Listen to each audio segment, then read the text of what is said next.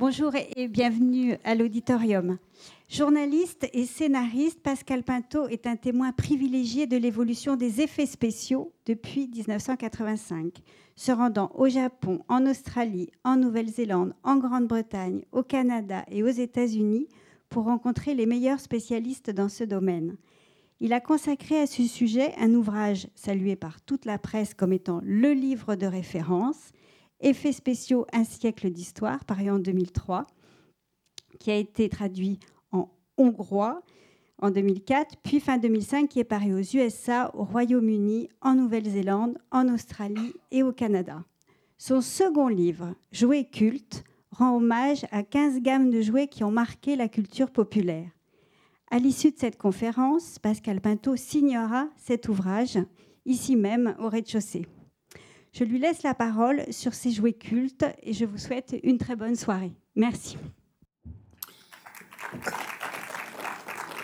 Eh bien, bonsoir à toutes et à tous. Nous allons parler ce soir donc de ce que j'ai appelé les, jouets cultes dans l'ouvrage dont on voit la, couverture euh, sur cet écran. Alors, les jouets cultes, qu'est-ce que c'est?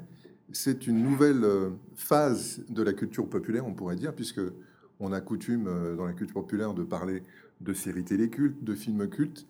Et depuis quelques années, ces jouets qui ont été produits à des millions d'exemplaires et qui ont permis à des millions d'enfants dans le monde de jouer euh, ont, atteint vraiment un statut tout à fait particulier puisqu'ils sont une espèce de point commun entre des millions de gens qui ne se connaissent pas en France, aux États-Unis, partout, euh, partout dans le monde. Alors, euh, les jouets cultes, ça a été également partiellement le sujet d'un documentaire que j'ai eu le plaisir de réaliser avec mon ami Michel Viotte, qui est un des grands noms du, du documentaire en France, il a réalisé beaucoup, beaucoup de films. Cette semaine, sur France 5, un film qu'il a, qu'il a réalisé sur les Maoris va être diffusé. Et euh, donc, nous avons euh, ensemble eu l'envie de montrer comment les jouets étaient un reflet de la société, de la société française, puisque le, film étant produit par France 5, nous sommes attachés particulièrement à parler de la France, mais aussi à parler de la manière dont les jouets reflètent le rôle de chacun dans la société, comment les enfants euh, euh, ont, devant eux un espèce de monde de miniature qui reflète le monde des adultes. Et on va voir au cours de, ce voyage parmi l'univers des jouets cultes comment ce monde des adultes, qui auparavant était fait pour euh, influencer les enfants par le, monde par, le, biais des jouets, a subi en quelque sorte une, révolution, puisque euh, au cours du XXe siècle, petit à petit, ce sont les enfants qui sont devenus prescripteurs et qui ont choisi leur jouet tout seuls, sans papa et maman, en disant je veux ça. Alors, euh, on va commencer par euh, euh, donc les, tout premiers jouets du, début du siècle. dans les années, enfin vers la fin du, 19e siècle, les jouets c'était semi-artisanal, c'était des, productions qui étaient faites dans, des quantités relativement peu importantes avec des matériaux traditionnels, le fer, le bois, la, paille pour embourrer certains, certains jouets comme le, cheval que l'on voit sur, sur cette image. Il y avait évidemment tous les accessoires euh, de la maison qui étaient reproduits en miniature, euh, tous les accessoires qui permettaient aux petites filles de respecter le modèle que, euh, qu'on avait imaginé pour, pour elles depuis, depuis des siècles, le modèle traditionnel. pour les petits garçons, l'univers était quand même, il faut bien le reconnaître, un peu plus vaste, puisque les petits garçons pouvaient être des aventuriers, des, des soldats, etc. etc. On voit ici quelques exemples de jouets traditionnels fabriqués en bois. Euh, toujours du début du siècle. Et puis aussi l'évolution des techniques avec des jouets en fer blanc euh, absolument magiques euh, qui étaient construits dès les années 1900, des jouets qui reproduisaient les voitures de l'époque avec beaucoup de, qualité, avec des toiles qui étaient, non pas des toiles, pardon, mais des, des, tôles qui étaient lithographiées. Donc on avait tous les petits détails des rivets, des boulons de la carrosserie qui étaient reproduits très très bien. Euh, de même, euh, les, jouets pour les enfants deviennent de plus en plus sophistiqués euh, dans les années 20, 30. on arrive évidemment à fabriquer des poupées en porcelaine de plus en plus jolies, de plus en plus détaillées, à faire des maisons de poupées comme celle-ci, qui reproduisent tout un univers miniature avec beaucoup de détails. Euh, c'est tout un univers évidemment qui va être euh, euh, développé. On va fabriquer des, des meubles miniatures extrêmement fins, prévoir des petites lampes avec des fils électriques qui vont permettre d'éclairer ces petites pièces. On va aller très très loin dans cet univers des maisons de poupées. De même, les jouets en fer blanc vont sortir du cadre un peu rigide des débuts, qui étaient les, donc les, voitures et les, engins qu'on voyait dans la rue, pour présenter aussi des sujets comiques, comme on, peut en voir justement dans, la très belle exposition L'homme et le jouet. et ils vont aussi évoluer un peu plus tard pour présenter des, personnages de fiction qui échappent à des, à des sujets un peu traditionnels. Euh, puisqu'on va voir arriver euh, dès la fin des années 20 euh, les premiers robots qui étaient d'ailleurs fabriqués, les premiers robots en fer blanc qui étaient d'ailleurs fabriqués par les, par les Allemands avant d'être replis plus tard par les, par les Japonais. Alors il y avait évidemment les, soldats, les soldats en plomb, les, jupes pour les, poupées des petites filles, euh, les différentes représentations du, domicile idéal avec euh, euh, la petite maison, le nécessaire de ménage, les accessoires de cuisine, mais évidemment les véhicules de, l'époque, finalement reproduits à l'échelle 1,43e, avec ce qu'on a appelé en anglais les die-cast, c'est-à-dire les, les auto-miniatures en, métal extrêmement solides. Et je parlais tout à l'heure de, ce qui était accessible aux, petits garçons. Il y avait aussi ces, premiers kits de, chimie. Alors, on ne sait pas si ce petit garçon, enfin, si le petit garçon qui a utilisé ce kit euh, a fait exploser sa maison ou pas, parce que vous remarquerez qu'il y a beaucoup de taches euh, sur le haut de cet emballage. Donc, je ne sais pas s'il a respecté le mode d'emploi ou s'il a fait quelques catastrophes, mais en tout cas, euh, ces, kits de, chimie ont été créés dès le début du siècle et ont permis beaucoup d'amusement autour du monde de la science, qui était donc largement ouvert aux, garçons, alors que les filles étaient quand même, il faut bien le reconnaître, restreintes dans leur approche. J'aime bien cette image de ce kit euh, qui permet d'explorer l'énergie atomique. Je ne sais pas ce qui s'est passé avec. Bon, ça restera un mystère sans doute. On voit aussi les, premiers, euh, les premières euh, traces de, la fascination pour l'espace dans cette image de, panoplie, avec des cow-boys, un astronaute.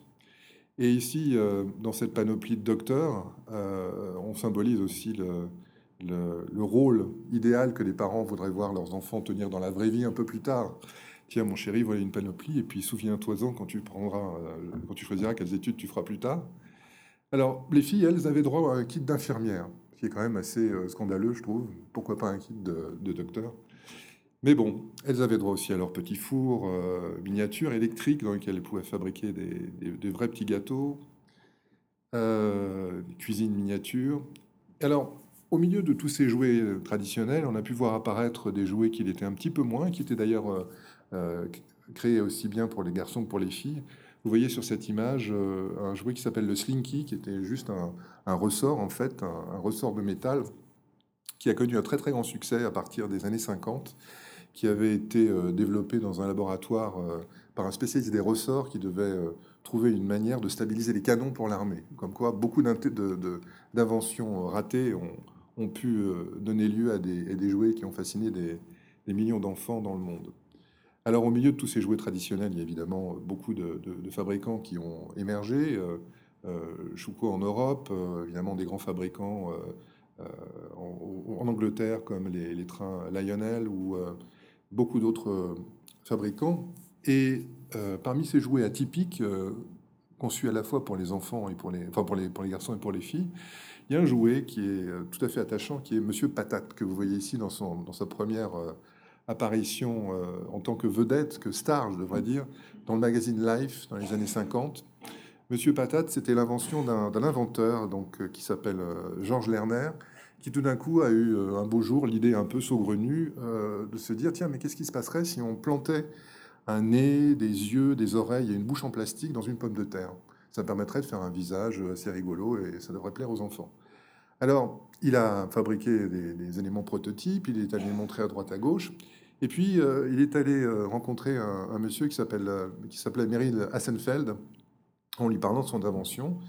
Et ce monsieur lui a dit bon ok c'est une idée formidable. Il lui a signé un contrat. Il a commencé à vendre ces petits éléments de plastique dans un, sachet pour que les, les, parents puissent les acheter pour leurs enfants. Le succès a été phénoménal. Mais euh, il a été un peu freiné au départ par le fait que les parents n'aimaient pas qu'on gâche de la nourriture. C'est toujours vrai aujourd'hui, j'imagine.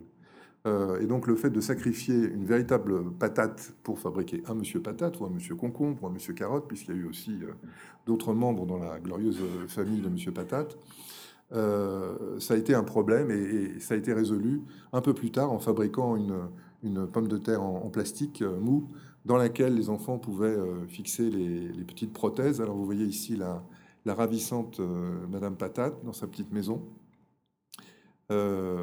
Qui, est donc, qui est donc arrivé assez rapidement après. le, ce monsieur Patate et, son épouse ont, eu un tel succès que la petite société donc des frères Hasselfeld, donc Hasselfeld Brothers, est devenu Hasbro pour Hasselfeld Brothers, euh, qui est donc un des géants euh, du monde du jouet actuel. Et euh, Hasbro, avec Mattel, ce sont les deux colosses qui se partagent le marché dans le monde entier actuellement. Je parlais tout à l'heure des, jouets de, fer blanc. on voit ici quelques exemples de la production japonaise qui a démarré véritablement pendant la, Seconde Guerre mondiale, enfin juste après la Seconde Guerre mondiale, à l'époque où le Japon cherchait à acquérir, de, à, se trouver de nouveaux marchés. Euh, ces jouets étaient fabriqués euh, très souvent par des, par des sociétés euh, qui travaillaient de façon semi-artisanale, avec des gens qui assemblaient les, différentes pièces qui avaient été lithographiées à leur domicile avec des petits accessoires, avec des petits outils, et qui venaient ensuite les apporter aux fabricants, enfin à l'usine. ces jouets ont été distribués dans le monde entier, ils ont connu un très très grand succès à partir de l'après-guerre. Et parmi tous ces jouets, il y a un robot qui est vraiment devenu une star énorme de l'industrie du jouet, après avoir été une star du cinéma. C'est Robbie, qu'on voit ici au premier plan, dans ce espèce de petit véhicule. C'était le robot du film Planète Interdite, qui est euh, sorti en salle en 1956. Et euh, aujourd'hui encore, Robbie est un des grands, euh, un des robots cultes de l'histoire du cinéma, et il reste un des personnages les plus reproduits sous forme de, donc de jouets de robots actuellement encore. On voit un autre exemple ici de robot fabriqué dans ces années-là. Et maintenant, on va revenir un petit peu au début du siècle pour parler de l'invention de ce monsieur qui s'appelle Frank Hornby. Frank Hornby, c'était un comptable euh, qui, euh, avait, euh, qui a eu un jour l'idée, au cours d'un voyage en train, de regarder ce qui se passait un petit peu par la fenêtre. Il a vu une, grue de chantier et en voyant la façon dont la grue était structurée, il a pensé qu'il pourrait peut-être, puisqu'il était un peu bricoleur, fabriquer avec des éléments de métal une grue en, différents morceaux qu'il pourrait assembler de manière à faire un jeu de construction pour ses enfants. Alors il est rentré chez lui, euh, il a sorti ses, outils, etc. Et il a fabriqué des bandes de, métal dans lesquelles il a foré des trous euh, à intervalles plus ou moins réguliers. Et il a proposé ce, premier kit euh, à ses enfants. Alors, ses enfants sont beaucoup amusés avec, mais il, a vite, il s'est vite rendu compte que le défaut de son invention, c'était euh, le fait que les trous forés dans les, dans les bandes qu'il avait fabriquées étaient disposés à intervalles irréguliers. Ce qui faisait que quand on voulait démonter ces différents éléments et les recomposer, on arrivait mal, par exemple, à créer un, objet euh, aux formes régulières. Alors il a corrigé son idée, et puis il s'est dit qu'il avait vraiment de quoi faire quelque chose. Et euh, petit à petit, il a créé l'alphabet d'un jeu qu'il a euh, d'abord appelé dans un premier temps Mechanics Made Easy, autrement dit la mécanique rendue facile pour tous les enfants, qui est un brevet qu'il a déposé en 1901 en empruntant un peu d'argent à son patron de l'époque. Et euh, comme évidemment vous l'avez tous deviné, ce, jouet Mechanics Made Easy est rapidement devenu le mécano qui a connu un succès absolument phénoménal dans le monde entier. Il a été euh, très très vite complété par beaucoup de pièces différentes euh, des, roues, des engrenages, des poulies. Euh, et euh, le succès phénoménal de, ce, jeu a donné à Frank Hornby l'idée de fabriquer, enfin de fabriquer plutôt de, concevoir un magazine qui était le magazine Mécano, qui, est, qui a été créé dans les années 30 et qui a permis à des milliers et des centaines de milliers de lecteurs dans le monde entier de se montrer aux uns aux autres les différents modèles de, de, machines, d'auto ou même quelquefois de mécanique assez sophistiquées qu'ils parvenaient, parvenaient à, assembler en utilisant les éléments de, mécano. Alors il y avait des, véritables merveilles. Je me souviens notamment d'un lecteur qui avait fabriqué une horloge à partir des pièces de mécano, un autre qui avait fabriqué euh, une machine qui permettait de dessiner des rosaces automatiquement en changeant les formes des rosaces euh, simplement en, changeant un des cardans des, mécanismes. On voit par ici, euh, sur cette image, certains des coffrets, les, pièces colorées faites par Frank Hornby. Et puis cette notion aussi de fierté pour, pour un enfant qui commençait à, travailler sur un nouveau modèle. Ce, nouveau mécano qu'on voit ici, sous-titré Engineering for Boys, c'était vraiment ça, c'était vraiment de l'ingénierie faite pour les enfants. Et c'était un jouet formidable pour pour développer tout un tas de, de, capacités de logique, etc., pour les enfants. Hornby est donc est, devenu extrêmement célèbre et évidemment la marque s'est développée. Il y avait une usine très importante de mécano qui, s'était installée à Bobigny, qui, avait été construite en 1930 à Bobigny. Et en 1930, elle produisait jusqu'à 500 000 coffrets par jour. Donc c'était euh, des, quantités absolument phénoménales. Et euh, il existe toujours euh, aujourd'hui à Calais une usine mécano qui fabrique ces pièces. Et évidemment, elle s'est mise au goût du jour, comme nous aurons l'occasion de, le voir un peu plus tard. Ici, on voit quelques exemples sur une des pages de, de mon livre de publicité, de coffrets. On voit sur la publicité qui est reproduite en haut sur la gauche une des horloges mécano construites par, euh, les lecteurs, qui faisait vraiment preuve de beaucoup d'ingéniosité. Et là, par exemple, euh, on voit quelques images de modèles qui ont été construits par des fans de mécano euh, en Nouvelle-Zélande, parce que partout dans le monde, il y a des clubs mécano qui existent et des gens qui fabriquent des engins extrêmement sophistiqués, qui fonctionnent avec des moteurs, avec des moteurs, électriques, des moteurs à pile, à vapeur, etc. Et qui se font une joie de présenter ces nouveaux modèles chaque année. Voilà une horloge beaucoup plus récente. Et on peut voir euh, ici euh, un des derniers coffrets de, Mécano.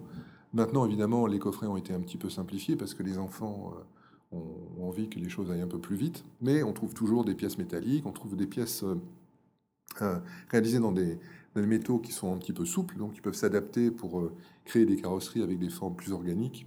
Et donc, on peut fabriquer des modèles encore plus sophistiqués de nos jours avec ces nouvelles pièces. Alors, euh, dans le domaine de la construction, le métal, évidemment, a eu à subir la concurrence du plastique.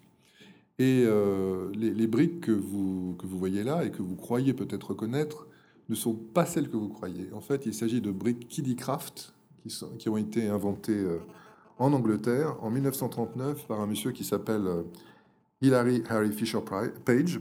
Et on remarque que l'intérieur des, briques, contrairement aux briques Lego auxquelles vous aviez évidemment tous pensé, était vide.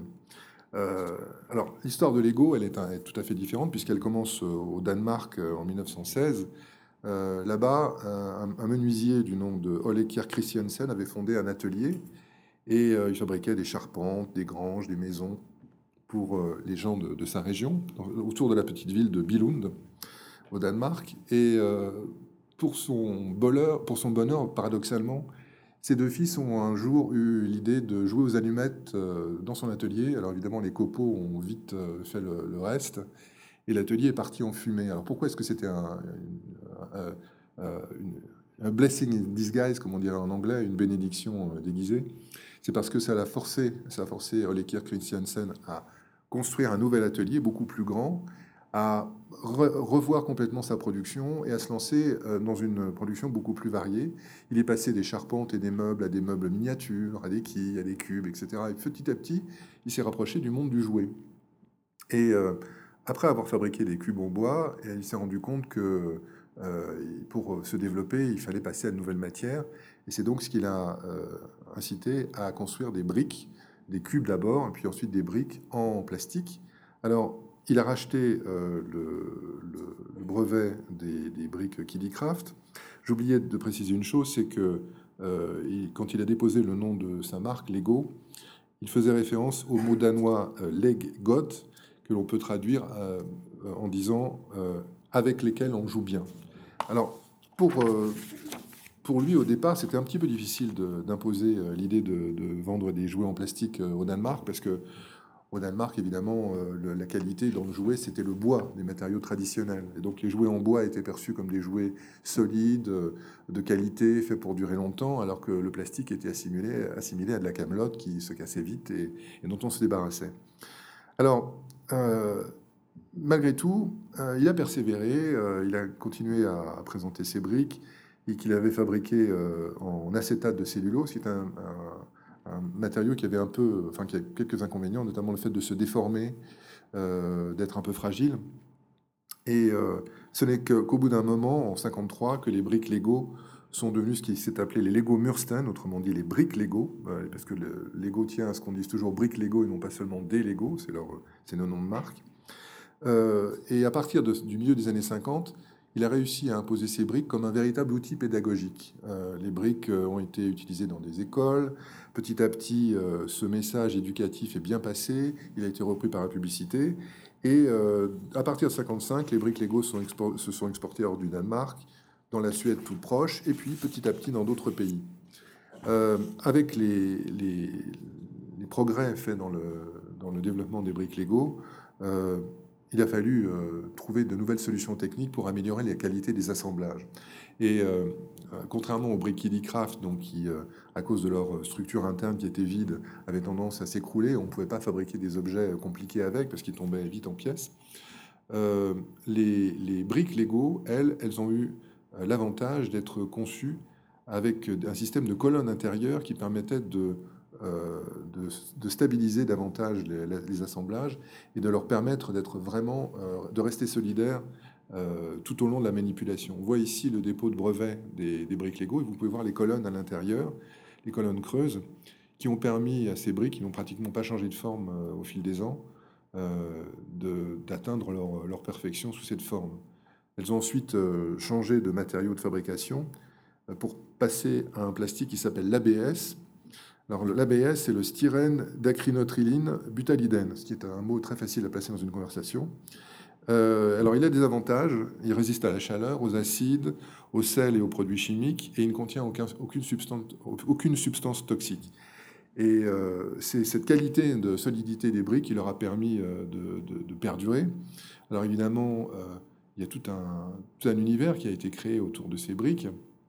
On a pu, euh, avec elle, assembler des bateaux, des véhicules, euh, des animaux pour les, pour les tout petits. Euh, on a pu aussi, là, on voit trois générations de, de la famille Christiansen, avec le fondateur en haut, son fils qui a repris le relais, et puis son petit-fils qui, qui, a suivi. donc les, les, briques Lego se sont développées pour permettre aux enfants de fabriquer des trains. on voit ici une des boîtes des années 50. Et puis, il y a eu des trains électriques avec des rails fait sous la forme de rubans qu'on pouvait déplier et cliquer euh, à l'intérieur de, rails auxquels on pouvait donner tout un tas de, formes. Donc, et avec les, années, le succès ne s'est jamais démenti. On est passé euh, dans les années, je crois, 90 aux briques, aux Technics, qui, étaient davantage destinées aux adolescents pour faire des, modèles beaucoup plus compliqués. Et évidemment, les produits Lego n'ont pas résisté à l'appel des sirènes du cinéma et des, et du licensing, comme on dit. Euh, on a vu des, Lego Harry Potter, des Lego Indiana Jones, comme sur cette euh, boîte ici. Et euh, évidemment, aujourd'hui encore, il y a de nouvelles licences qui sont acquises par Lego pour pouvoir attirer les enfants. Alors, dans, les, années 30, il y a eu un, jouet très particulier qui est, qui est apparu, qui est un jouet qui existe encore aujourd'hui, qui s'appelle le Viewmaster. Viewmaster, la console, enfin la, la, visionneuse Viewmaster, c'est l'invention de ce monsieur qui s'appelle William Gruber, qui est un, passionné de photographie, qui euh, depuis euh, des années, euh, donc dès les, années 20, avait envie de, trouver des moyens de populariser le relief, de le rendre accessible au grand public, parce que le relief, les, visionneuses en relief, c'était généralement des appareils en métal, assez encombrants, qu'on tenait avec une poignée. Il y avait des plaques de verre au début du siècle qu'on mettait devant ces appareils pour pouvoir voir des, vues. C'était encombrant, c'était assez coûteux, il fallait se procurer une nouvelle plaque de verre, donc c'était tout sauf très pratique. Donc euh, William Gruber a eu l'idée de fabriquer une, petite visionneuse à l'intérieur de laquelle on pourrait placer des disques et euh, sur le, le, pourtour de ces disques disposer donc deux vues on pourrait euh, faire alterner comme ça en faisant basculer le disque tout simplement au moyen d'une petite manivelle. Donc on voit ici le tout premier prototype de, de visionneuse Viewmasters qui a été construite en 1939 et lancée à l'occasion de la grande exposition universelle de New York dans laquelle tout un tas d'inventions nouvelles étaient, étaient, présentées. Et euh, cette euh, visionneuse a connu immédiatement un très très grand succès.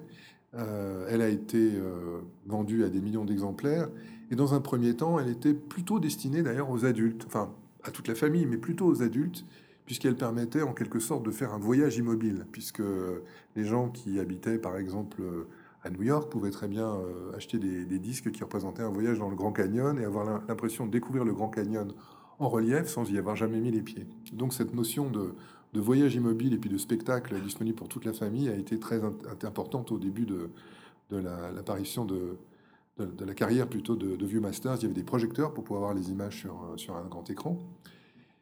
Et euh, c'était un divertissement familial qui a, qui a très très bien marché. On voit ici le principe de fonctionnement de, de la visionneuse avec évidemment euh, les images faites, pour l'œil droit, les images faites pour, enfin l'image faite pour l'œil droit, l'image faite pour l'œil gauche, et la manière donc, dont le relief est restitué euh, grâce au disque. Et on voit également en haut toute la petite file comme ça des différentes visionneuses qui ont changé de, de, de forme et de couleur surtout au fil des ans. Les dernières étant nettement plus colorées. Alors, le, succès de Viewmaster s'est accompagné aussi d'accessoires. Il y a eu des, appareils photo Viewmaster, ce qui permettait aux gens de, faire leur propre euh, prise de vue, et donc d'avoir, euh, après avoir envoyé euh, leur, pellicule à un laboratoire, de recevoir leur disque visionnable donc dans la visionneuse. Et puis, petit à petit, dans les années 50, on a voulu présenter des, choses exclusives à, Viewmasters, et s'est développé. On voit ici William Gruber en train de travailler sur un, projet particulier qui était un atlas du corps humain. Il a photographié les, os, etc., de, sous toutes les coutures et en relief pour fabriquer un, grand, grand album euh, rempli de disques Viewmasters qui était utilisé par les, par les académies de médecine notamment. Et euh, dans un second temps, euh, Viewmasters a décidé de présenter quelque chose de tout à fait unique dans l'histoire du jouet, qui consistait à produire des, histoires pour, pour, son, pour son jouet, qui devenait en fait une espèce d'alternative au cinéma ou à la télévision. Et euh, quand on voit ici cette publicité qui dit que les contes de fées euh, prennent vie en trois dimensions, c'est parce que euh, donc cette technique que Viewmasters a développée, qui s'appelle le clay art, autrement dit l'art de la sculpture en pâte à modeler, était un, véritable, un, véritable nouvel univers qui consistait à créer des décors miniatures peuplé de personnages en pâte à modeler. Alors pourquoi des personnages en pâte à modeler? C'est parce que le fait de les construire en pâte à modeler, ça évitait d'avoir à les mouler, à en tirer différents exemplaires, etc.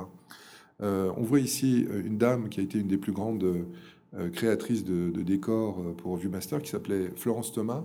Et vous reconnaîtrez peut-être les personnages de Merlin l'Enchanteur, le dessin animé des studios Disney, fidèlement reproduit, très très bien, très donc fidèle au modèle des personnages du film.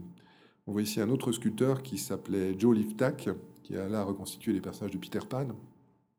On voit aussi euh, la qualité des personnages. Alors évidemment, euh, la raison pour laquelle ces personnages étaient faits en volume, c'est que bien sûr, un vrai relief, pour, bénéficier pleinement du, relief, il fallait pouvoir avoir des personnages en volume, hein, puisqu'on avait deux, deux, appareils photo qui prenaient l'image pour l'œil droit et l'image pour l'œil gauche. Euh, une autre photo de Jolie Tac un peu plus tard avec euh, des, personnages du dessin animé de Walt Disney, toujours euh, Robin des Bois. Voilà, alors donc beaucoup de, très jolis contes de, fées ont été adaptés sous, cette forme de clay art. Les, contes d'Andersen, comme La Petite Sirène, dont on voit ici quelques images. on voit la qualité du, design notamment de, ce, personnage avec ses, cette espèce de boucle d'oreille faite de bulles d'eau, de bulles d'air, pardon. Voilà d'autres euh, d'autres images. Le Magicien d'Oz a été adapté aussi. Euh, Hansel et Gretel, bah, Blanche-Neige. Et aussi des récits bibliques comme euh, l'arche de Noé, avec les gens qui se moquent de l'arche de Noé, le départ de Noé et de ses animaux, le déluge, et puis le happy end. Les rois mages, évidemment, l'histoire du Christ. Et puis aussi des, récits un peu plus effrayants comme euh, l'histoire d'Oracula, l'histoire de, Frankenstein, qui évidemment pouvait être regardé par les enfants pendant les fêtes d'Halloween. Mais aussi des adaptations de grands classiques de la littérature comme Vingt mieux sous les mers. Là, on est à l'intérieur du, du, Nautilus avec le capitaine Nemo. Et, là, euh, un exemple euh, assez étonnant d'adaptation de, de Tarzan. Alors, je vais m'arrêter quelques secondes sur cette image-là parce que euh, c'est vraiment un des plus jolis euh, disques, enfin série de disques Viewmasters. Il y avait trois disques euh, dans chaque kit de, Viewmasters, trois disques de cette image pour former 21 vues donc d'un récit. Ces sculptures assez étonnantes ont, été faites par un sculpteur qui s'appelait Montaigne, avec un Y, qui est un sculpteur américain qui a beaucoup travaillé euh, sur euh, des, décorations, euh, par exemple sur Las Vegas. Je ne sais pas si vous avez eu l'occasion d'aller à Las Vegas ou de voir le, ce, grand casino qui s'appelle le, Caesars Palace, qui est, fait comme un, décor de péplum. Eh c'est lui qui avait fait toutes les, reproductions des statues romaine du César Palace. Il avait donc une connaissance parfaite de l'anatomie et il a réalisé pour ce disque Viewmaster des aventures de Tarzan des vues absolument extraordinaires comme celle-ci. On voit formidablement l'anatomie des gorilles et du, personnage de Tarzan. Alors la particularité de cette image-là, ce dont on ne se rend pas compte tout de suite, c'est que les gorilles, par exemple, sont faits en trompe-l'œil. En fait, il s'agit de découpes de carton sur lesquelles il a utilisé des techniques du bas-relief. Ce n'est pas un, volume plein. C'est ce qui lui permettait de faire beaucoup de personnages en relativement peu de temps, parce que c'était un, sculpteur très très habile qui allait très vite. Alors, il y avait également d'autres euh, types de, disques, des disques sur les, merveilles du monde, sur les dinosaures, sur la conquête de l'espace, avec euh, des choses assez, naïves et amusantes, comme par exemple ce disque qui présentait l'émission Apollo avant que l'émission Apollo ait lieu. C'est la raison pour laquelle, si vous regardez vraiment très très bien sur cette image, vous verrez que l'astronaute au premier plan est en train de se pencher vers des, diamants multicolores, parce qu'on imaginait que peut-être sur la Lune, on allait trouver des choses euh, très très intéressantes comme celle-là. Évidemment, les personnages de dessin animés, euh, comme l'ours Yogi, qu'on voit ici, ou Rocket Belles Oreilles, qui était un personnage de, série télé d'Anna Barbera, euh, ont été adaptés, comme Winnie l'ourson, Donald Duck euh, ou Bibi et le coyote. Mais après, pour toucher d'autres publics, on a aussi adapté les séries télévisées qui étaient tournées à l'époque. C'est-à-dire qu'on envoyait des photographes de chez Viewmasters prendre des photos pendant le tournage avec les acteurs sur le plateau. Là, c'est la série des années 60 Batman, Manix aussi. Alors c'est assez étrange de voir Manix en, en Viewmaster, parce qu'on se demandait quels enfants euh, allaient dire à leurs parents euh, Je veux absolument le disque de Manix. Enfin bon. Euh, et puis là, on en vient à une autre période de, l'industrie du jouet, notamment en France. Ce sont les, jouets adaptés des grandes séries de l'ORTF. Dans les années 60, des séries comme Bonne nuit les petits, comme Kiri le clown, comme Le jardin de Toutou ont connu un tel succès que l'ORTF, donc de l'époque, euh, a décidé de fonder un département produits dérivés. Et donc, même en France, euh, les grandes séries euh, destinées aux enfants sont devenues des jouets. Ici, on voit Kirill le clown qui est fabriqué, je crois, par la marque Claudret, qui a très très bien marché, qui s'est très très bien vendu. Mais évidemment, d'autres jouets comme les, peluches de, Nounours, les figurines de Pimprenel et Nicolas, et beaucoup d'autres personnages comme ceux du Manège Enchanté, qui a, été à la fois un très grand succès en France, mais aussi en Angleterre sous le nom de The Magic Roundabout. Euh, donc euh, ce marché s'est énormément développé. Et euh, donc dans les, dans les années 50, pour les petites filles, on en était encore, en dehors de ces séries pour les, pour les enfants, dans un registre assez classique dans le domaine de la poupée. Alors, il y a eu en, en Allemagne une initiative assez amusante qui a été d'adapter une pin-up qui s'appelle Lily, qui était en fait une pin-up créée par le, euh, par le, journal allemand Das Bild, et qui était l'héroïne de, de, dessins humoristiques. Et dans ces dessins humoristiques, euh, ce qui était légèrement coquin, euh, cette jeune femme se promenait souvent dans des tenues un petit peu affriolantes. Elle est donc devenue une mascotte en relief, en, volume, puisque le journal a décidé de fabriquer des, des, poupées comme celle-ci à l'effigie de, de Lily. Alors, euh, ces poupées ont été vendues, et il se trouve que euh, parmi les, touristes étrangers qui se baladaient en Europe dans ces années-là, euh, il y avait une dame qui s'appelait Ruth Handler, qui a trouvé l'idée vraiment intéressante. Et quand elle est revenue aux États-Unis, elle a fabriqué, avec l'aide de son mari Elliot Handler, un premier prototype d'une poupée qui s'est appelée Barbie, comme vous l'avez tous deviné. On voit ici, pour vous montrer bien la différence, enfin le peu de différence, je dirais, entre les deux modèles, ça, c'est la poupée Lily allemande, et là, c'est la poupée Barbie euh, américaine. Donc on voit clairement l'affiliation, si j'ose dire, entre les deux. Alors, on pourrait dire, si on était euh, vraiment un peu cruel, que euh, Ruth Handler s'est contenté de copier Barbie, mais enfin, c'est pas tout à fait vrai, parce qu'elle a créé aussi tout un univers autour de ce personnage. elle a créé la notion de glamour autour de Barbie, avec tous ses vêtements, ses panoplies, un monde assez sophistiqué. Et euh, petit à petit, il y a eu des, innovations. Euh, les, jambes de Barbie ont pu se plier, par exemple, avec un mécanisme d'articulation. Euh, elle a été évidemment déclinée sous des tas de, formes différentes, de couleurs de cheveux, etc.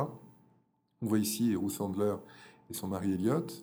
Et on les voit ici avec leurs enfants. Et leurs enfants, c'était une fille, Barbara, Barbie, et un petit garçon qui s'appelait absolument Ken. Voilà donc Ruth Sandler avec ses créations, avec Barbie et Ken.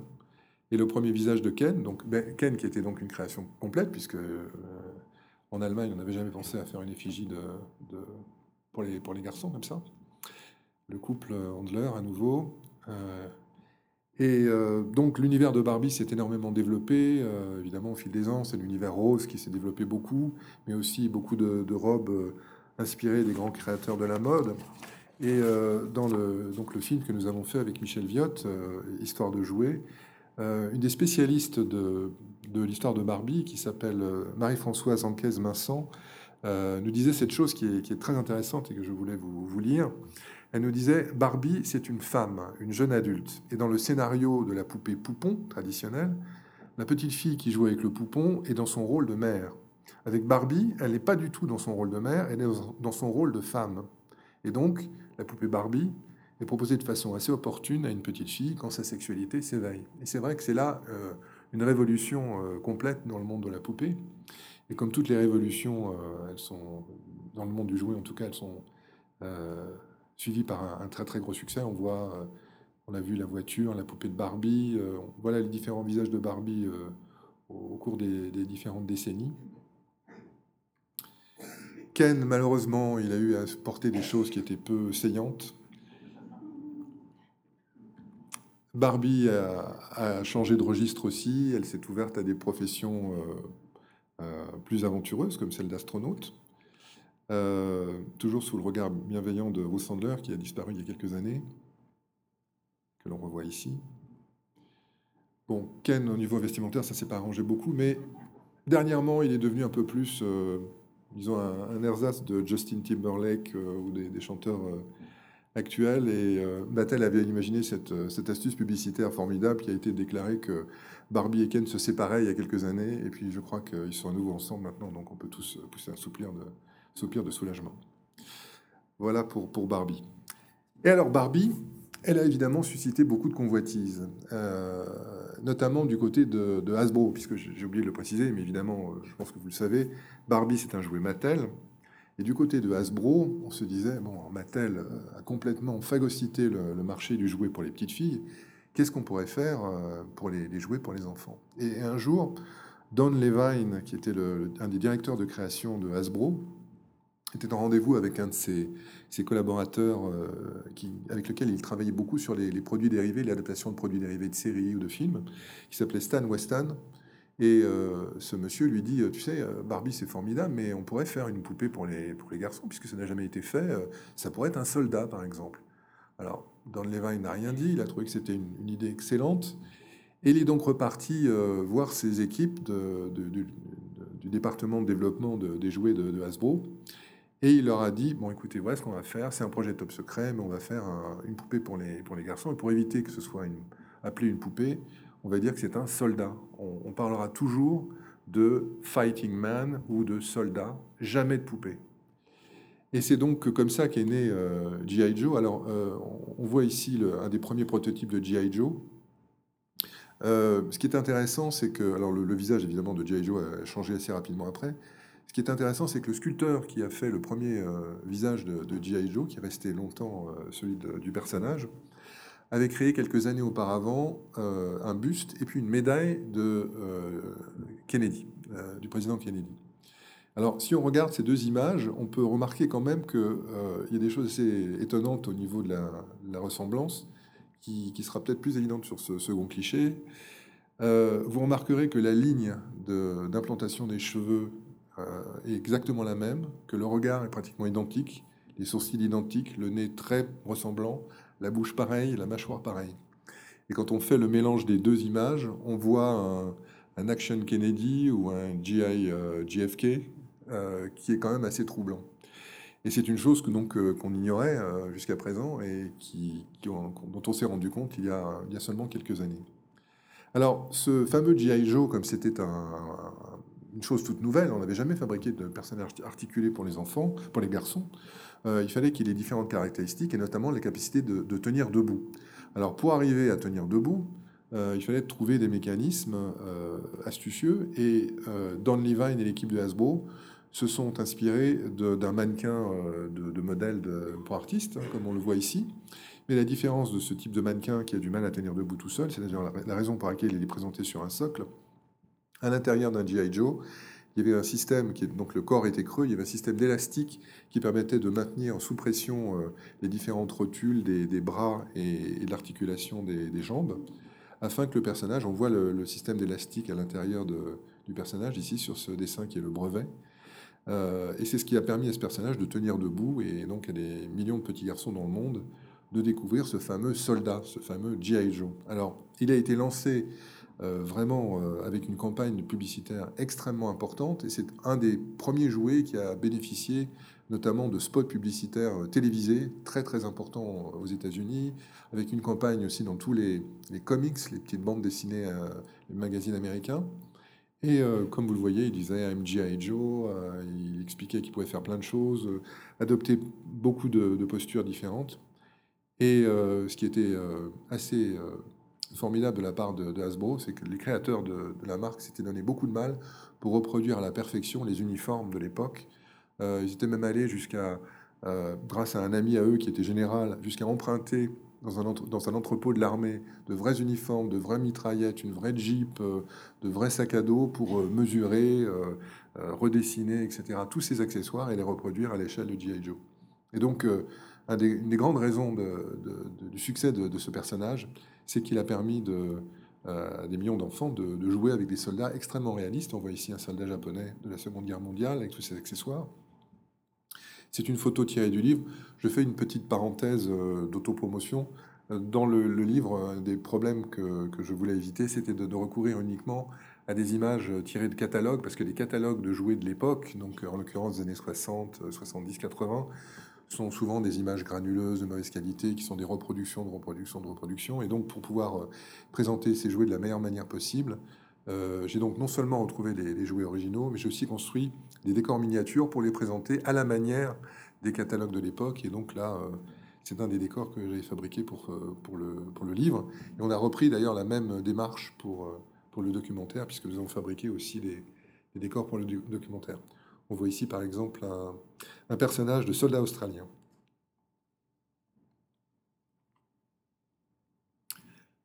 Alors, au fil des ans, euh, G.I. Joe euh, a pris la parole, littéralement. On a trouvé un petit mécanisme proche de celui des poupées qui parlent, euh, qui sont remontées avec une tirette pour pouvoir lui faire dire quelques, quelques phrases assez martiales. Prenez la Jeep et donnez-moi quelques munitions. Le côté militaire a été évidemment euh, développé aussi en Europe, puisque G.I. Joe a été adapté, adopté, pardon, adapté et adopté euh, sous le nom d'Action Man en Angleterre et d'Action Joe en France. Mais ce qui a changé euh, dans les années 60, c'est, en tout cas pour le public américain, c'est la perception de l'univers militaire. Là, on voit l'adaptation d'une série télé, Cold Hits, qui était une série anglaise à grand succès. Et donc l'univers militaire en pleine guerre du Vietnam aux États-Unis a été euh, rapidement assez mal perçu en fait. Beaucoup de parents n'ont pas aimé que, leurs enfants jouent avec un personnage qui était seulement euh, un, soldat. Donc Hasbro a eu l'idée de développer euh, d'autres aventures pour, pour G.I. Joe. Il est devenu astronaute, mais il est surtout devenu aventurier. Euh, là, on voit une des images du livre. Euh, ça, c'est une panoplie qui a connu beaucoup de succès. C'était une panoplie de scaphandriers. Et en soufflant dans le tuyau, on pouvait faire remonter G.I. Joe de la baignoire où l'enfant était en train de jouer, ou le faire redescendre grâce à ses véritables semelles de plomb, parce que la, panoplie était quand même suffisamment détaillée pour qu'il soit lesté vraiment avec des, semelles de plomb et une ceinture de plomb. Et au-delà de ça, G.I. Joe est devenu donc un aventurier qui est parti à la recherche de temples perdus. Enfin, il a, il a présenté euh, euh, tout un tas de scénarios comme ça, de scénarii euh, possibles aux enfants. Et chaque nouvelle panoplie était comme un film dont l'enfant était le, réalisateur, le metteur en scène. Il avait tous les accessoires pour pouvoir mettre en scène ses aventures. Alors parmi les, les, avancées techniques dans la présentation de Jerry Joe, il y a eu aussi le flocage, ce qu'on a appelé les, les lifelike hair, donc euh, un flocage qui permettait au personnage d'avoir une barbe et des, véritables cheveux. Euh, et puis aussi euh, des, mains qu'on a appelées les, mains kung fu grip. Ça voulait dire que c'était des mains qui, pouvaient, qui étaient souples et qui pouvaient réellement saisir un pistolet ou un accessoire pour pouvoir le tenir de façon plus réaliste que les mains d'antan. voilà donc G.I. Joe Aventurier. Et là, c'est une, des images d'un des décors que nous avons fabriqué, enfin que j'ai fabriqué pour le, pour le tournage documentaire.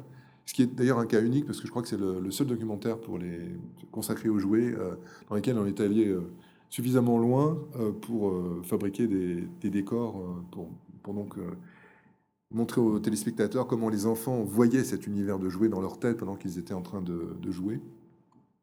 Euh, pour la petite histoire, c'est un décor que j'ai construit dans mon salon. Donc, euh, vous voyez le degré d'implication de, des réalisateurs euh, du film. Voilà, d'autres images. Alors, l'univers de G.I. Joe, il a évidemment beaucoup évolué, mais il a été partiellement vaincu dans les années 80 par la hausse du coût du pétrole et la, hausse du coût du, prix des matières plastiques. Euh, Hasbro, euh, qui fabriquait donc ces personnages qui mesuraient quand même 30 euh, cm de haut et qui avaient donc des accessoires en plastique de très grande taille, qui correspondaient à leur échelle, a essayé dans un premier temps de faire un G.I. Joe un peu plus petit, un peu moins perfectionné, mais il n'a pas eu beaucoup de succès. Et puis un beau jour, ils ont eu l'idée de fabriquer des figurines carrément beaucoup beaucoup plus petites, d'une dizaine de centimètres de haut, avec des articulations. Et euh, c'était une idée assez géniale parce qu'elle leur permettait évidemment de réduire tout le reste de la gamme. Une Jeep de G.I. Joe qui mesurait presque 40 cm de large, enfin de long, tout d'un coup, elle se transformait en un véhicule d'une quinzaine de centimètres. Donc c'était beaucoup plus pratique à mettre dans les, rayonnages, des magasins et ça permettait tout aussi bien de, fidéliser les, enfants et de leur proposer une gamme euh, extrêmement variée. Alors cette gamme qui a été euh, créée dans les années 80, elle a été accompagnée aussi de la création d'une série télé et d'une bande dessinée produite par les, éditions Marvel, qui ont par ailleurs produit évidemment beaucoup de super-héros très connus comme euh, Spider-Man, les 4 Fantastiques, Iron Man, etc. Et ce sont donc des scénaristes de bande dessinée qui sont venus au secours de Hasbro et qui ont créé tout un univers qui a été développé dans leurs jouets, en bande dessinée, en série d'animation. Et la boucle a été bouclée d'ailleurs euh, il y a relativement peu de temps, puisqu'il y a un film G.I. Joe qui est sorti au cinéma et qui a eu un assez grand succès pour qu'une suite soit en cours de production actuellement. Mais euh, la nostalgie aidant, euh, les, gens qui avaient joué avec les grands G.I. Joe des années 80 euh, ont voulu en offrir à leurs enfants aussi. Donc on a fabriqué d'autres G.I. Joe plus récents donc dans ces années-là. Et on a fait aussi un geste pour tous les collectionneurs et tous les nostalgiques, puisque pour le 40e anniversaire de G.I. Joe, on a fabriqué des facsimilés absolument fantastiques, des panoplies de l'époque. Donc toutes les panoplies ont été reproduites dans leur boîte de l'époque, ainsi que les personnages. Et euh, ça a été extrêmement apprécié par les, par les collectionneurs. Et il y a même encore actuellement des collectionneurs adultes euh, assez passionnés pour produire eux-mêmes leurs propres G.I. Joe nouveaux, avec leurs propres panoplies, qui se vendent assez cher au cours de, festivals et de conventions qui ont lieu aux États-Unis. Alors on retrouve euh, évidemment les thèmes de l'aventure avec euh, le Yeti ici, euh, un ours polaire par exemple, et, beaucoup d'autres beaucoup d'autres choses. Alors on vient de, montrer le, parcours de G.I. Joe. Évidemment, quand G.I. Joe a eu ce succès phénoménal, Mattel s'est dit ah on a vraiment été bête, on a loupé le, coche sur les garçons, et ils ont voulu rebondir. Alors rebondir comment? Dans les années 60, le nouveau héros qui apparaissait, c'était l'astronaute, évidemment. Donc euh, Mattel a eu l'idée de, créer un personnage de cosmonaute, donc l'astronaute plutôt, le major Matt Mason, qui était directement inspiré, comme vous pouvez le voir sur cette image, des dernières recherches en, matière de, combinaison spatiale et de, prototypes d'engins d'exploration lunaire. Alors on voit que Mattel est allé assez loin, puisqu'ils sont allés carrément jusqu'à reproduire de vrais prototypes. On, voit la, copie de, Mattel à partir d'un scaphandre d'exploration lunaire euh, qui avait eu les honneurs de la couverture du magazine Life. Euh, et euh, ces personnages ont eu euh, à leur disposition toute une, une panoplie d'engins plus extravagants les, uns que les autres, qui étaient des engins d'exploration lunaire, donc inspirés de véritables prototypes développés par la NASA. ce qui est assez drôle d'ailleurs, c'est que certains ingénieurs qui ont travaillé pour la NASA ou pour le Massachusetts Institute of Technology ont travaillé ensuite pour Mattel. Donc ils sont passés de véritables études de turbines de fusées à des petites fusées en plastique euh, faites pour ce cosmonaute, euh, cet astronaute miniature. Alors là encore, euh, le merchandising de Mattel a fonctionné à fond. on a pu voir des publicités dans les, journaux de l'époque, des publicités dans tous les catalogues importants. Le, personnage a, vraiment bien fonctionné. Et ce personnage qui a connu un grand succès donc pendant toutes les années 60 et les années 70. Malheureusement, il est un petit peu pâti de, du fait que les missions Apollo se succédaient et se ressemblaient un peu les unes aux autres. Et petit à petit, son étoile affaiblit, malgré la qualité de, ses panoplies, malgré la qualité de ses équipements, comme cette euh, station spatiale, ou ce véhicule qui est un des, plus célèbres de la gamme. Et, euh, donc, euh, il a petit à petit disparu. Alors, Mattel n'en est pas resté là. Ils ont réussi quand même à, à retrouver, à renouer avec le succès, définitivement, en inventant un personnage pour concurrencer G.I. Joe. Alors, comme on a pu le voir tout à l'heure, G.I. Joe, lui, il excellait par euh, la variété de ses panoplies, ses merveilleuses reproductions de, d'uniformes euh, militaires. Euh, mais au niveau du physique, comme vous avez pu le voir, il n'était pas extraordinairement sexy. Il était fait comme un ersatz de, de, mannequin servant aux, artistes, donc avec des formes assez simples. Et Mattel a eu l'idée de faire vraiment quelque chose qui ressemblait davantage à un super-héros de bande dessinée. Et ils ont donc inventé un personnage qui, dans un premier temps, en France, s'est appelé Mark Strong et qui, puis, qui est devenu assez vite Big Jim. Alors c'est un personnage qui euh, avait la particularité d'être euh, doté de deux mécanismes originaux. Il avait une petite trappe dans le dos qui permettait, en, appuyant dessus, de lui faire abattre le bras pour qu'il casse une petite planche de plastique comme s'il faisait, un petit, s'il faisait une petite démonstration de karaté. Et en plus, il avait à l'intérieur de son bras un mécanisme dont on voit ici le fonctionnement, euh, vous voyez que la partie centrale euh, du, biceps se relève quand le bras est plié. Et ça permettait, en recouvrant euh, ce mécanisme d'une peau de PVC, de faire gonfler les biceps de, Big Jim, ce qui était quand même un exploit assez fantastique. Et donc, on pouvait, en mettant autour du bras de Big Jim ce petit accessoire, lui faire, faire exploser cette espèce de, chaîne, je ne sais pas quoi, de, de métal. Voilà. Et voilà Big Jim en action. Alors, c'est un personnage qui a connu un, très très grand succès dans les années, euh, à partir du milieu des années 70 et dans les années 80. On l'a vu beaucoup en France. Euh, euh, alors que son succès commençait à pâlir un peu en Europe, on a créé des gammes spécialement pour. pardon, alors que son succès commençait à pâlir aux États-Unis, voyez-je dire, on a créé des gammes spécialement pour l'Europe. le marché allemand aussi a été très fructueux pour, pour Big Jim. Il a été campeur, euh, il est parti dans des véhicules qui souvent d'ailleurs avaient été développés à l'origine pour, euh, pour Barbie et qui étaient euh, en fait des véhicules roses. Alors la supercherie est passée parce que les garçons ne, le savaient pas, mais évidemment repeint en bleu avec des thèmes virils à l'intérieur, ça passait très bien. Big Jim est devenu footballeur, explorateur aussi comme G.I. Joe. Il a eu droit à un avion, comme on le voit en bas. Il a mené beaucoup de missions en tant que plongeur, que pilote d'hélicoptère. Il est parti dans la brousse, il a eu des alliés avec euh, ben, des physiques assez particuliers, comme ce Dr Steele avec une main d'acier. Et euh, dans les années 80, il est devenu aussi agent secret, avec ce modèle qui pouvait euh, changer de tête. C'est-à-dire qu'on appuyait sur le bras, et le, visage pivotait, et donc, un peu comme dans Mission Impossible, Big Jim changeait de visage. Il y a eu aussi toute une gamme western très développée, puisque le succès en Allemagne d'une série qui était un western allemand, je ne sais pas si vous le connaissez, qui s'appelle Winnetou, les aventures d'un chef indien, euh, ont permis à, Mattel de développer toute une, série de panoplies Winnetou euh, destinées à Big Jim, qui a eu énormément de succès. Euh, Karl May, c'était le nom de l'auteur, et était euh, bien présent sur les, les emballages de l'époque. Il y a eu aussi toute une gamme pirate qui a bien marché, en France comme partout. Et puis, malheureusement, Mattel a un peu loupé le coche de la science-fiction dans les années 70, enfin fin des années 70, évidemment l'apparition de, la guerre des étoiles, le Star Wars, qui a changé beaucoup de choses dans l'univers des, jouets. Et euh, Mattel a essayé un peu maladroitement de se de s'adapter, de présenter un, Big Jim façon euh, science-fiction, mais les designs n'étaient pas extraordinaires, les engins ne ressemblaient pas à grand-chose, et, ça n'a pas permis à Big Jim de, franchir ce, cap. Alors on revient maintenant un petit peu dans les années 70 pour reparler du marché des, petits soldats, des, Indiens et des cow en plastique. Euh, comme toujours, les jouets cultes sont souvent des jouets qui euh, présentent à la base une innovation technique.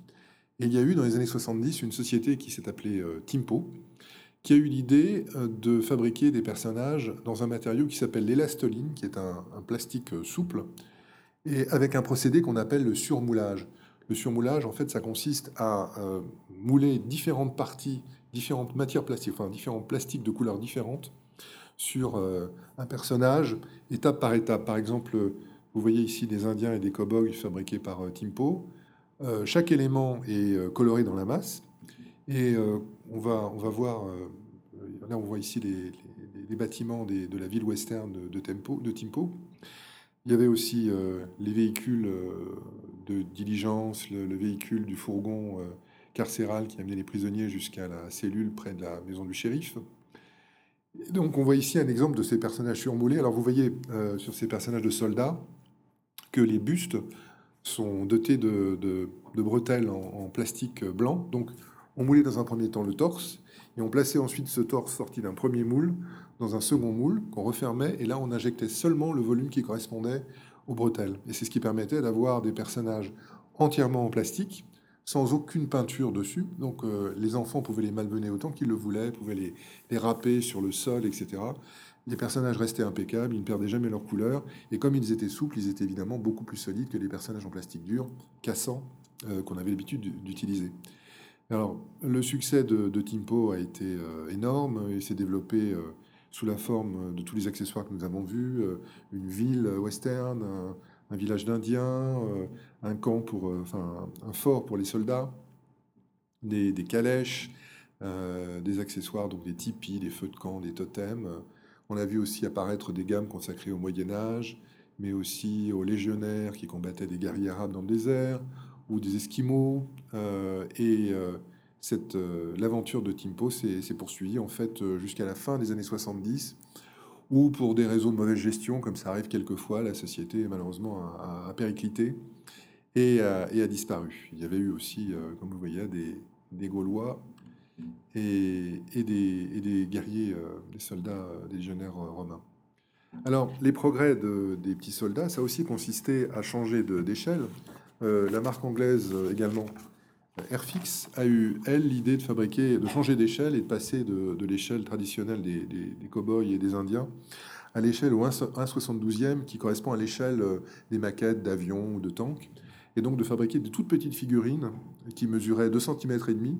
Et l'avantage de ces fabrications, c'est que euh, les, les, personnages étant très très faciles à fabriquer et attirer à de nombreux exemplaires, on pouvait, euh, enfin, un enfant pouvait, avec quelques francs à l'époque, s'acheter toute une armée et ensuite la peindre. Là, vous voyez par exemple euh, des personnages qui ont été euh, posés sur des socles, qui étaient simplement des pièces de quelques centimes qui servaient de socle, et on pouvait donc les, les peindre. Et toutes les grandes armées du monde ont été reproduites par Airfix de toutes les époques. et Airfix présentait aussi des décors pour pouvoir installer ces personnages. par exemple, un décor correspondant à la guerre du Vietnam que l'on voit ici euh, fabriqué. Euh, alors, autre changement d'échelle aussi et puis de, succès pour les petites voitures. Euh, on a vu dans les jouets traditionnels des années 50 beaucoup de modèles de voitures, de véhicules de ferme, etc., de, voitures du laitier, de camions, etc. Avec la, télévision et les grandes séries, une marque comme Corgi Toys, la marque anglaise, a connu beaucoup de succès alors on voit ici un exemple de la voiture de la série Le Saint avec Roger Moore, qui était une série des, années 60. Euh, Mais euh, celle qui a vraiment tout changé, c'est la voiture issue du film Goldfinger, donc le James Bond euh, de 1965 avec Sean Connery, et sa fameuse Aston Martin truffée de gadgets. Alors évidemment, à l'époque, faire une voiture miniature et réussir à mettre des gadgets à l'intérieur, c'était un véritable exploit. Il fallait non seulement reproduire bien la véritable Aston Martin DB5 dont on voit ici une photo avec Sean Connery, mais arriver à, créer tous ces mécanismes à l'intérieur. Alors, ça a été vraiment une, un véritable petit exploit d'ingénierie, puisque la voiture que l'on voit ici dans sa boîte d'origine, et elle était dorée tout simplement parce que le film s'appelait Goldfinger, et que donc Corgi avait pensé à l'époque qu'il était plus judicieux qu'elle soit dorée comme Goldfinger, euh, et, et, non pas argentée comme dans le film. Et cette voiture donc a été munie d'un siège éjectable, euh, de mitraillettes qui se déployaient à l'avant et puis d'un pare-balles à l'arrière pour protéger le, pare-brise arrière. C'est une voiture qui a connu un énorme succès. Elle a eu droit à, la couverture du catalogue Corgi en 66. Elle a été euh, tellement, euh, a été un tel succès qu'en fait les, les parents n'arrivaient plus à les trouver dans les, dans les magasins en 1965. Et en moins de trois ans, euh, Corgi a fabriqué près de 4 millions d'exemplaires de cette voiture. Et encore à l'heure actuelle, c'est la voiture miniature qui a été la plus fabriquée au monde, tout modèle confondu. Alors, évidemment, avec le succès de la saga James Bond, on a fabriqué d'autres voitures de James Bond, comme la, Toyota du film On ne vit que deux fois. Mais euh, Corgi est allé, est allé aussi à la pêche à d'autres, enfin, aux licences. ils ont acheté la, licence de la Batmobile de la série Batman, que l'on voit ici, qui était un, modèle prototype de, Ford à l'origine, qui, était une Lincoln, de Futura, une Lincoln Futura. Et elle a été adaptée, déclinée sous la forme de la Batmobile, euh, du Batboat. Euh, il y a eu beaucoup, beaucoup de, séries de ces Batmobiles qui ont été construites. On voit ici un, exemple de, double page de catalogue Corgi, Corgi consacré aux, aux voitures tirées de séries télé qui ont été très très populaires. La voiture des agents très spéciaux, par exemple, la série des agents très spéciaux. On voit aussi euh, ici la voiture de la série Le Frelon Vert, qui est un peu moins connue en France, mais qui a bien fonctionné euh, aux États-Unis. Évidemment, Dactari avec euh, le lion Clarence et puis la fameuse Guenon, notre kit de Dactari. Et puis, encore aujourd'hui, pour les collectionneurs, on, fabrique de nouvelles Batmobiles tirées en édition limitée et de nouvelles motos pour, pour Batman et Robin. Alors, l'autre concurrent, enfin l'autre grand fabricant anglais de petites voitures. La marque Dinky Toys a eu envie, comme euh, euh, Hasbro avait eu envie de se venger de Mattel avec G.I. Joe, ils ont, ils ont eu envie de se venger de Corgi Toys en achetant une autre licence qui était la licence de la série anglaise euh, Thunderbirds, qu'on connaît en France sous le nom des aventures de Lady Penelope, qui est une série de marionnettes très très populaire dans les années 60, qu'on a vu à plusieurs reprises en France d'ailleurs aussi. Et ils ont fabriqué cette Rolls-Royce à six roues, qui est le, véhicule du personnage donc de Lady Penelope, qui est cultissime en Angleterre, très connu dans le monde entier, un petit peu moins en France, mais quand même. Et euh, toutes les séries de Jerry Anderson ont été adaptées euh, dans la foulée, jusqu'à Cosmos 1999, euh, série de la fin des années 70, mais aussi la série Le Prisonnier, dont vous vous souvenez certainement. Et d'autres, euh, évidemment, ont eu envie de continuer à innover. Alors, euh, un fabricant anglais, Lesney, a eu l'idée de fabriquer, lui, des voitures toutes petites pour les enfants, assez petites pour tenir dans une boîte d'allumettes, d'où le nom de sa société, le nom de cette gamme, Matchbox, donc littéralement boîte d'allumettes. Et donc, dans ces toutes petites boîtes d'allumettes, on pouvait, emballage boîte d'allumettes, on pouvait trouver les classiques, le, bus à double étage anglais, mais évidemment tout un tas de véhicules. Évidemment, au fil des ans, euh, les, véhicules ont, évolué. Euh, Matchbox a proposé aux enfants des véhicules au format futuriste, euh, souvent inspirés des voitures prototypes développées par les grandes marques, mais aussi de ce qu'on a appelé les voitures custom, autrement dit les voitures modifiées par des garagistes pour leur donner des, formes extraordinaires. Donc beaucoup de véhicules futuristes et un vrai détail, un vrai sens du, design développé dans ces véhicules miniatures, dont on voit ici quelques exemples caractéristiques. Il y a des millions d'enfants qui ont joué avec ces voitures dans les cours de récréation. Euh, Matchbox était une, marque euh, anglaise. Euh, Mattel a eu envie évidemment de répliquer. on a construit donc, enfin, Mattel a construit, a développé une gamme qui s'appelle Hot Wheels pour répondre à Matchbox et s'est lancé aussi dans le, registre des voitures custom, des voitures design. Et la grande idée de Mattel, ça a été de créer euh, non seulement ces voitures euh, vraiment avec des formes et des, couleurs euh, de peinture métallisée très, très chatoyantes pour attirer les enfants, mais aussi de développer les fameux circuits, avec ces circuits souples avec des rails orange, qui permettaient de lancer ces voitures à des vitesses folles et de leur faire faire des courses, ce qui a été un, énorme succès commercial. Les enfants adoraient ces, les différents accessoires développés par Hot Wheels pour, pour ces circuits les voitures qui permettaient de ranger les voitures en forme de pneus, euh, les différents accessoires, les virages, euh, etc. Vous voyez que quand on est très ambitieux, on peut faire des, circuits euh, qui n'en finissent plus. Et évidemment, c'est seulement le, la, pesanteur qui permet à ces voitures de, faire ce circuit. Comme toujours, les designers de Mattel ont été très créatifs. Ils ont continué à fabriquer de nouveaux accessoires, comme par exemple une voiture dotée d'un lanceur de planeur, donc ça devenait de plus en plus compliqué ou des voitures qui, freinaient grâce à des parachutes qui se déployaient, et même euh, un jouet comme celui-ci qui permettait de fabriquer des carrosseries en, injectant du plastique en fusion dans des moules en métal. Donc euh, beaucoup, beaucoup de beaucoup, beaucoup d'inventions. Alors, euh, on parle beaucoup de jouets américains au cours de cette rencontre, mais il y a évidemment des jouets cultes qui sont d'origine française. Il y a un jouet qui s'appelle le télécran, qui est un, jouet qui a marqué beaucoup, beaucoup de gens, qui a été inventé par un monsieur qui s'appelle André Cassagne, qui travaillait dans, dans, une usine et qui avait remarqué que la poudre d'aluminium avait la caractéristique de coller à une plaque de verre. Et s'est rendu compte en, en grattant l'envers de la plaque de verre que la surface argentée unie donc, tout d'un coup, changeait et qu'il voyait en grattant la surface intérieure un trait noir apparaître sur cette surface argentée.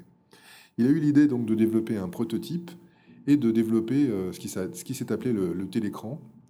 Et euh, c'est donc un, appareil qui s'est développé euh, grâce au soutien et, à l'appui d'un monsieur qui s'appelle Philippe Meyer, qui est d'ailleurs présent ici dans cette salle, qui est au, premier rang. Si vous voulez vous lever, Monsieur Meyer. Monsieur Meyer, c'est 50 ans d'histoire du jouet en France. Il a présidé à la venue de Barbie en France. Il nous a raconté des anecdotes formidables dans le documentaire sur l'histoire du jouet. Et euh, c'était vraiment un grand monsieur. Et voilà donc euh, l'emballage du, premier, euh, je crois, un modèle de télécran en France qui a très très bien marché, qui a été repris ensuite aux États-Unis où il a connu un succès phénoménal aussi sous le nom de Etch, Sketch, ce qui signifie graver un, croquis littéralement, puisque on gravait un dessin à, l'envers de la plaque donc de verre sur laquelle euh, s'était déposé de la, de limaille de fer. En fait, si vous vous souvenez des télécrans, quand on secouait les télécrans qui faisaient un bruit de maracas un petit peu, ce qui bougeait à l'intérieur du télécran, c'était cette poudre d'aluminium qui se redéposait euh, sur la plaque de verre et qui permettait de faire un nouveau dessin, d'effacer le, précédent dessin et, d'en refaire un nouveau. Alors, il y a d'autres inventions euh, qui sont issues de l'industrie, comme la pâte siliputique, dont on voit ici le, le blister. cette pâte, elle a été développée euh, pendant la Seconde Guerre mondiale, tout simplement à cause de, la guerre de Corée, parce que le, le Japon et, la Corée avaient euh, bloqué euh, les, fournisseurs qui exportaient le latex, qui venait en, priorité d'Asie. Et donc, beaucoup de gens dans les laboratoires ont eu à relever le défi de fabriquer de nouveaux matériaux qui pourraient être des matériaux remplaçant le caoutchouc, parce que le caoutchouc, ça servait à l'époque à plein de choses, mais aussi, par exemple, à stabiliser les canons dans les, pour les, pour les, sur les, vaisseaux de guerre, par exemple. Et ça avait des tas d'applications euh, qui étaient vitales pour l'effort de guerre. Et un jour, un chercheur, en fait plusieurs chercheurs, puisque cette invention a été euh, est apparue simultanément dans plusieurs laboratoires, ont eu l'idée de mélanger du silicone et de, de l'huile de silicone et de l'acide borique. Et ils ont obtenu une espèce de matière qui ressemblait à un chewing-gum.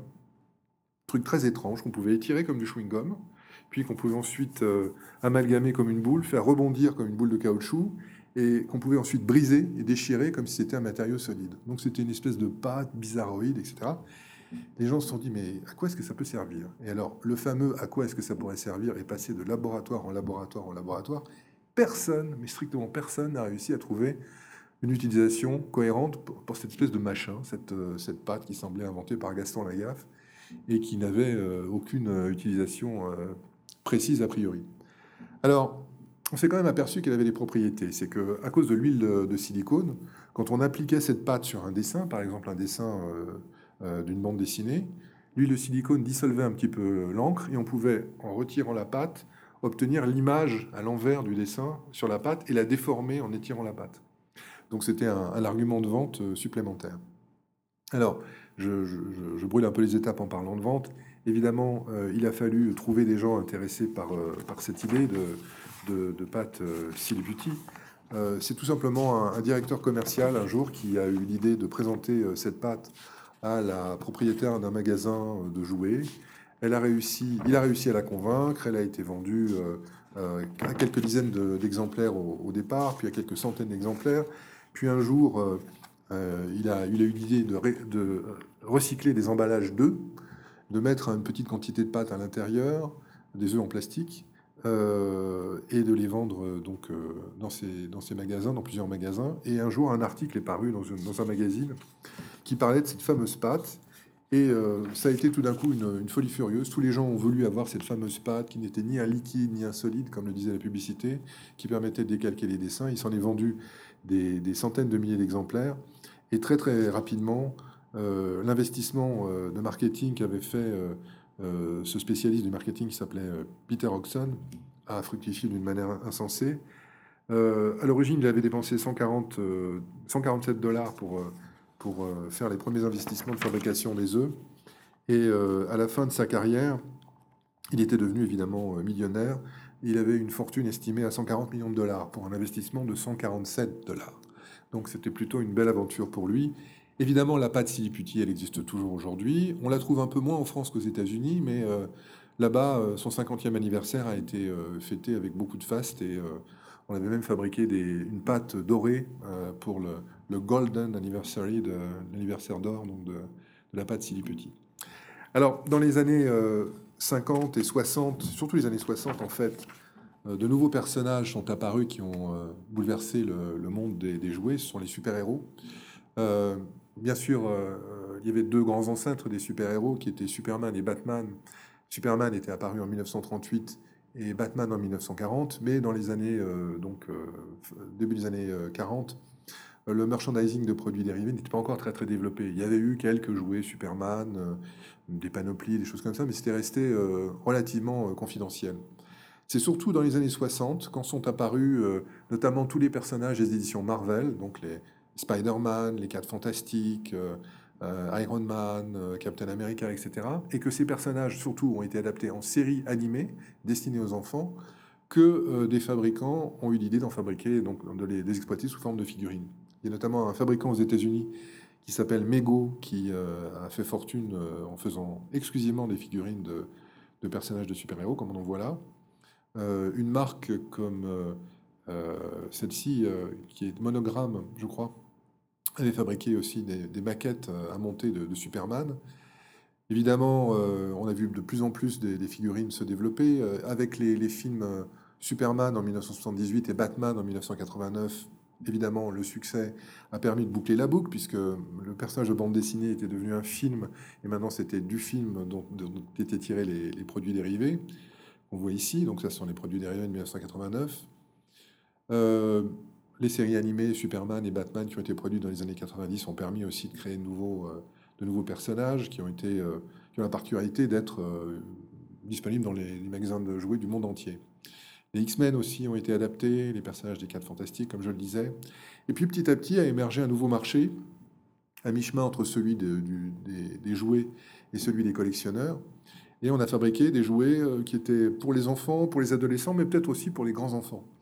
Alors, euh, ça a donné des, séries euh, limitées de jouets, des figurines euh, extrêmement détaillées, plus chères que des jouets destinés uniquement aux enfants.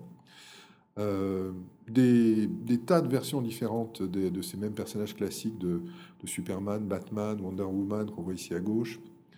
on a refait des, effigies des personnages tels qu'ils étaient dans les, années 60.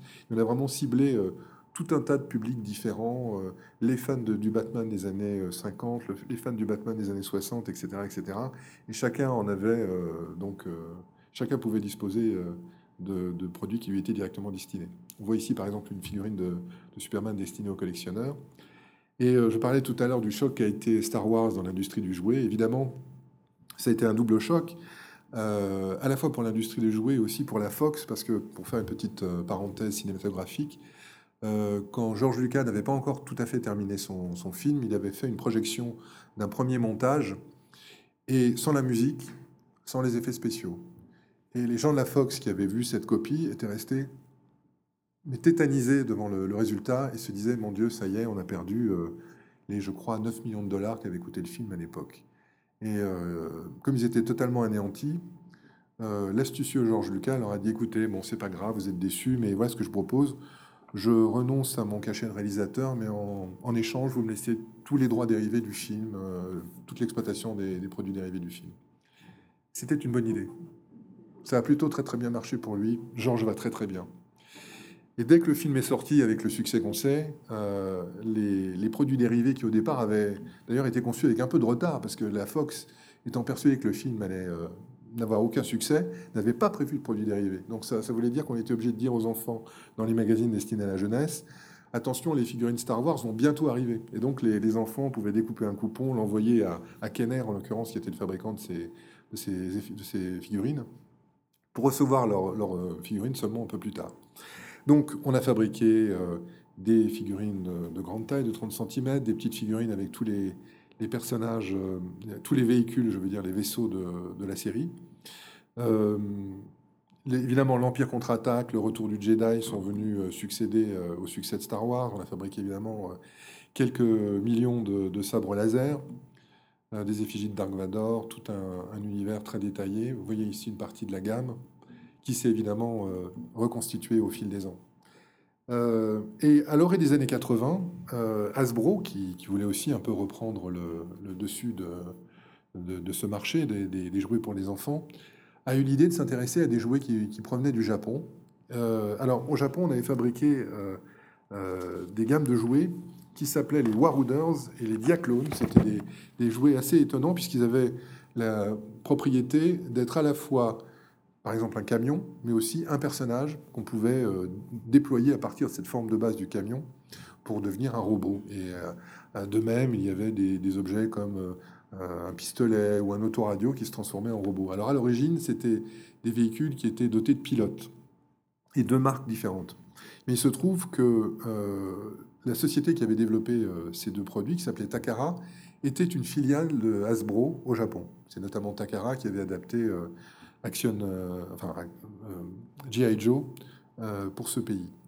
Et donc Hasbro s'est dit qu'il y avait là quelque chose à faire, et ils ont donc décidé de reprendre ces deux gammes de jouets japonais, de les rebaptiser, donc de les rebaptiser Transformers, et encore une fois de faire appel, comme ils l'avaient fait pour G.I. Joe, aux scénaristes de Marvel pour créer tout un univers autour de ces personnages. Ils leur ont donc inventé des noms.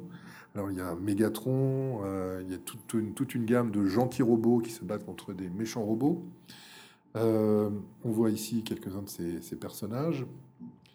Il y a eu aussi évidemment la bande dessinée éditée par Marvel, et parallèlement à tout ça, le dessin animé de télévision, la série Transformers. Et donc pour les enfants à l'époque, ils étaient complètement encerclés, ils ne pouvaient pas faire autre chose que vouloir euh, un Transformers pour leur prochain Noël, ou même emmener de force leurs parents dans un magasin de jouets. Et c'est ça rejoint ce que je disais tout à l'heure au début de, notre euh, rencontre. c'est vraiment une période donc à partir des années 60, des années 70 et 80, dans lesquels les enfants n'ont cessé d'être de plus en plus prescripteurs, et les parents, généralement complètement dépassés, étaient euh, juste euh, des, suiveurs, ils sont devenus des suiveurs, et, et n'avaient plus le, choix que de dire oui, oui ou non, non, euh, en les accompagnant dans le magasin de jouets. On voit ici quelques illustrations des, des premiers visages des Transformers et leur présentation dans les catalogues de jouets de l'époque avec euh, tous les accessoires qui allaient avec et toutes les différentes gammes de personnages. Alors je parlais tout à l'heure de cette évolution des, jouets vers un marché destiné aux, collectionneurs. Donc ce sont les jouets qu'on appelle collectors. Alors il y a à la fois les jouets anciens qui ont pris de la valeur avec le temps, mais quelquefois qui coûtent une véritable fortune, mais aussi des jouets qui sont faits spécialement pour les adultes. On voit ici une figurine du personnage de Conan le barbare qui a été euh, faite pour, euh, pour des collectionneurs.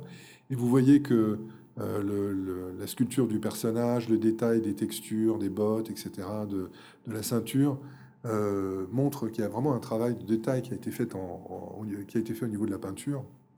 Ça veut dire que ce sont des, personnages qui sont fabriqués en Chine, qui sont euh, montés avec grand soin, qui, sont, qui font l'objet de, donc de, finition, notamment au niveau de la peinture et des détails qui sont extrêmement poussés. en Angleterre, par exemple, cette société a fabriqué des, des reproductions de John Steele et Emma Pale, ainsi qu'une version de 50 cm de la fameuse Rolls-Royce Rose de, Lady Penelope, de Thunderbirds, qui s'est vendue en édition limitée. Je crois qu'elle était vendue 3000 euh, livres, et il s'est quand même vendu plus de 1000 exemplaires de cette voiture de 50 cm, euh, vendue dans un coffret avec un certificat d'authenticité. Toujours dans cette idée de, perfection de la reproduction des jouets, voici une image tirée de la première adaptation de Batman au cinéma en 1989 avec... Euh, Jack Nicholson dans le rôle du, Joker et Michael Keaton dans le rôle de, double rôle de Batman et de Bruce Wayne. Donc voilà les personnages, des, les, acteurs tels qu'ils apparaissaient dans le film. Et voici les jouets qu'on est capable de construire aujourd'hui. Vous voyez que la, ressemblance entre le Batman du film pardon, et la figurine est absolument stupéfiante.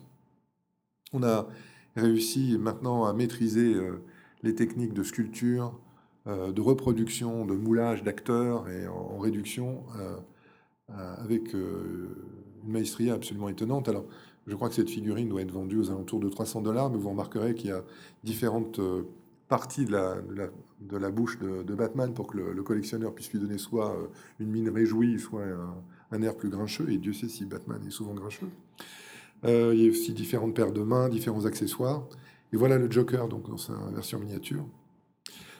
Pardon. Donc, euh, superbe effigie de Jack Nicholson, que l'on voit ici en, très gros plan, auquel, euh, dont on peut changer les mains, euh, qui peut avoir différents vêtements, etc. évidemment, notre monsieur Patate, c'est devenu une superstar de cinéma, comme vous le savez, dans Toy Story, il joue un rôle très très important, ainsi que Madame Patate.